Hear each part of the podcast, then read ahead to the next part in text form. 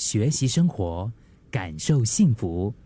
克敏的十一点这一刻，每天早上你在出门的时候啊，起床了之后啊，比如说在面对一些问题的时候，你会不会对自己喊话？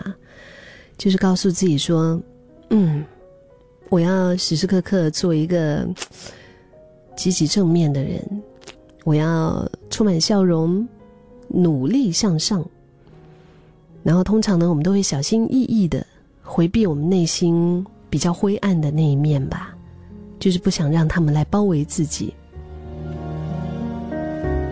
在这样的一个过程里面，我们逐渐的学会让自己变得强大，也不允许自己有太多的愤怒，我们也不接受没有意义的消沉。如果因为一些事情，可能我们自己觉得很沮丧了一段时间，我们开始我们就会又对自己喊话了：“哎。”你还要这样子多久？你这样子意志消沉，很不好哎。就我们就会在这样的一种情况里面啊，然后我们也不会轻易的妥协，连悲伤这个东西似乎都成了懦弱的代名词。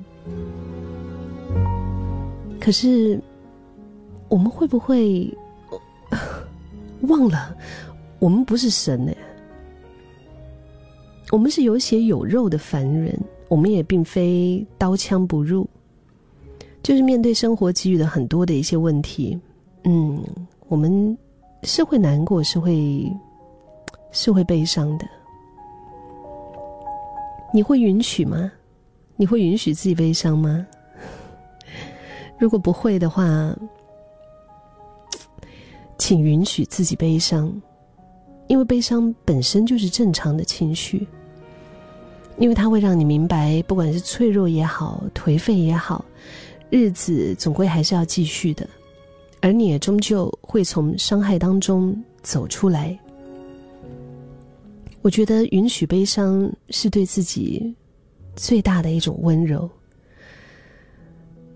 有一位瑞士的心理学家，他的名字叫做维瑞纳·卡斯特，在他的一本书《体验悲哀》里面。其实有一句话让我印象非常的深刻。他说：“一个人之所以会患上抑郁症啊，往往不是因为过度悲伤，而是因为拒绝了悲伤。”